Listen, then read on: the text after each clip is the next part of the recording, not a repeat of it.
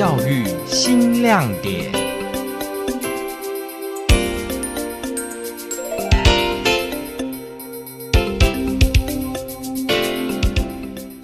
不会煮，我们都会说一口好菜。对，我们一定要先有冲动，然后说出我们想要的之后呢，我们的师傅就跟我们一起讨论，然后师傅就会帮我们把我们说的完成出来。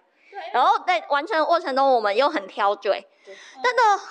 老一位带回去研究，真的软太软了不 OK 带回去研究，所以其实我们都是说一口好菜。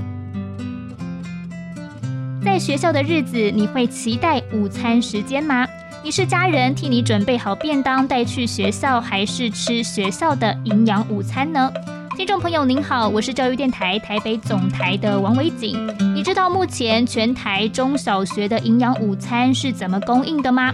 今天的教育新亮点，我们要来开箱校园午餐厨房。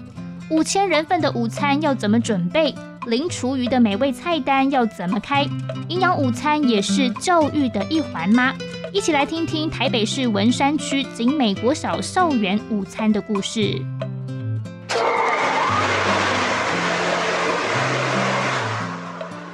左前方是我们的厨房的烹调区，那这边的话是我们呃配蛋区。那我们的食品从前面的前处理做验收完后，然后做一些前处理后，回到这里这是我们的食材，然后入锅烹饪后变成食品后，进到我们的缓呃缓通区后，来到我们的配蛋区做配蛋。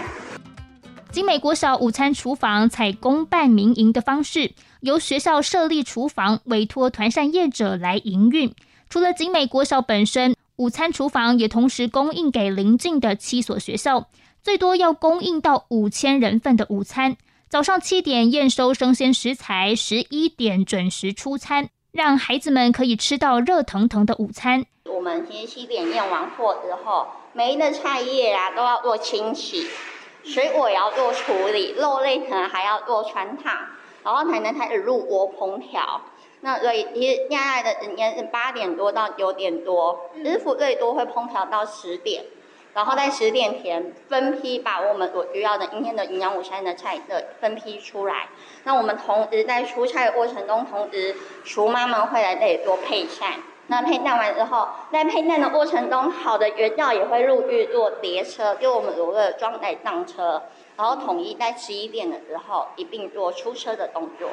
校园午餐的菜单由营养师来开立，在景美国小就是由团膳厂商的营养师来规划，再由学校的公职营养师来审菜单。景美国小校园营养师王子林表示，两者之间不是从属关系，而是各司其职，通力合作。我要督导他们，然后要由他们专业的人员去经营，那我们只是从旁去就是确认有没有符合我们儿童这样的需求。我处理学校的业务，然后他们帮我处理好厨房的业务。至少我不是外行人，所以我也能看得出说，哎，你们的处理业务是不是符合我们儿童让原能让或者是我们教育这样的要求？除了开立菜单，午餐厨房的卫生管理更决定了孩子在学校的午餐能不能让家长们放心。团膳营养师彭雅琪说：“厨房内的温度和湿度控管，进出厨房的清洁消毒，都需要专业人员的严格把关。我们厂区的话，里面有两个冷冻库跟冷藏库。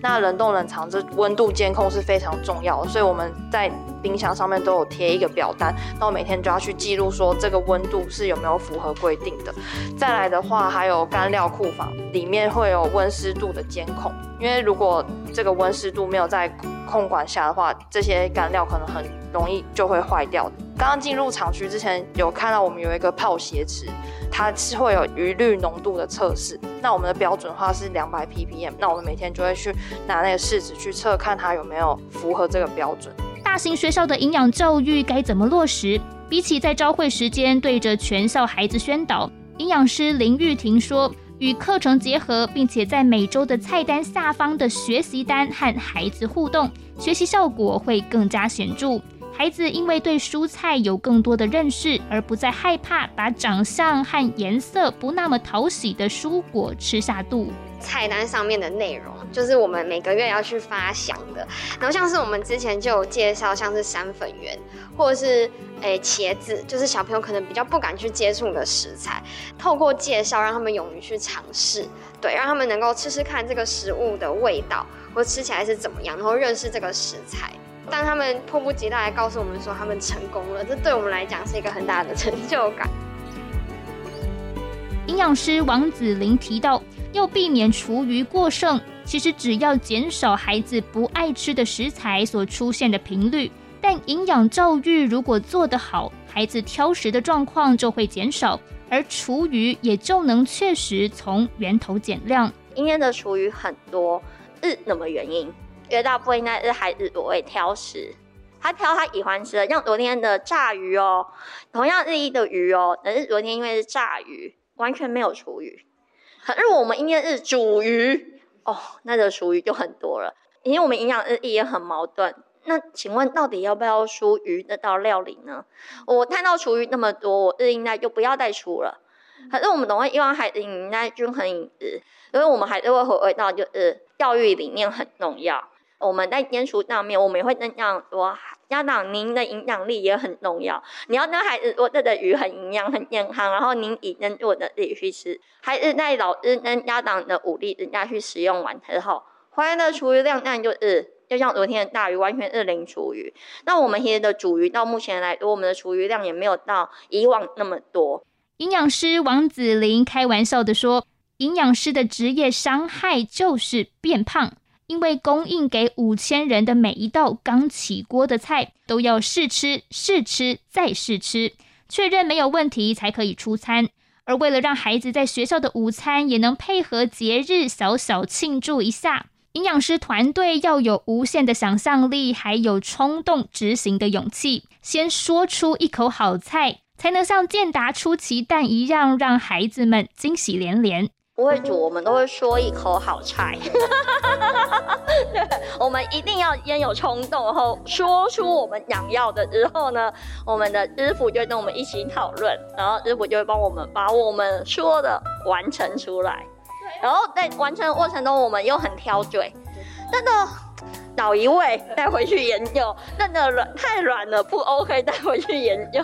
所以其实我们都是说一口好菜，可是那没有啦，这只是表面。当然，其实我们美的营养真的是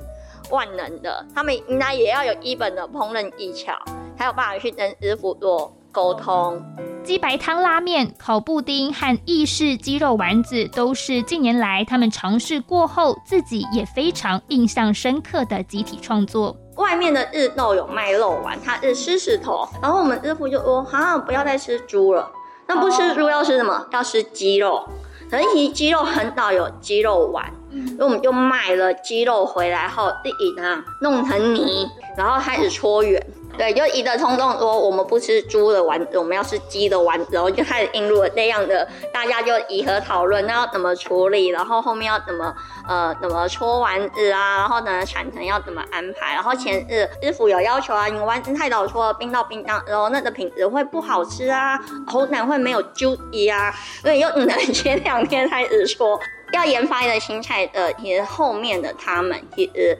美的人就是都，但是对他们来说是额外的工作。可是他们就是我觉得，包括从营养师，然后到厨师到厨妈，都愿意额外的，就是在为我们的儿童的午餐去用心。饮食是每个人维持身体正常机能运作的重要仪式，把好好吃饭当做重要的一回事，身体也就能感受到主人对待它的用心。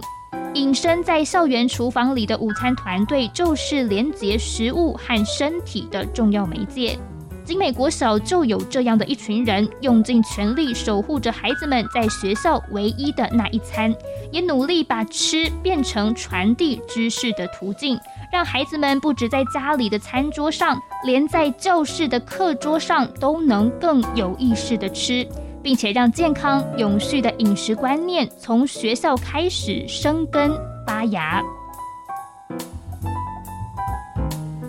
感谢您收听今天的教育新亮点，我是教育电台台北总台的王维景，我们下回空中再见。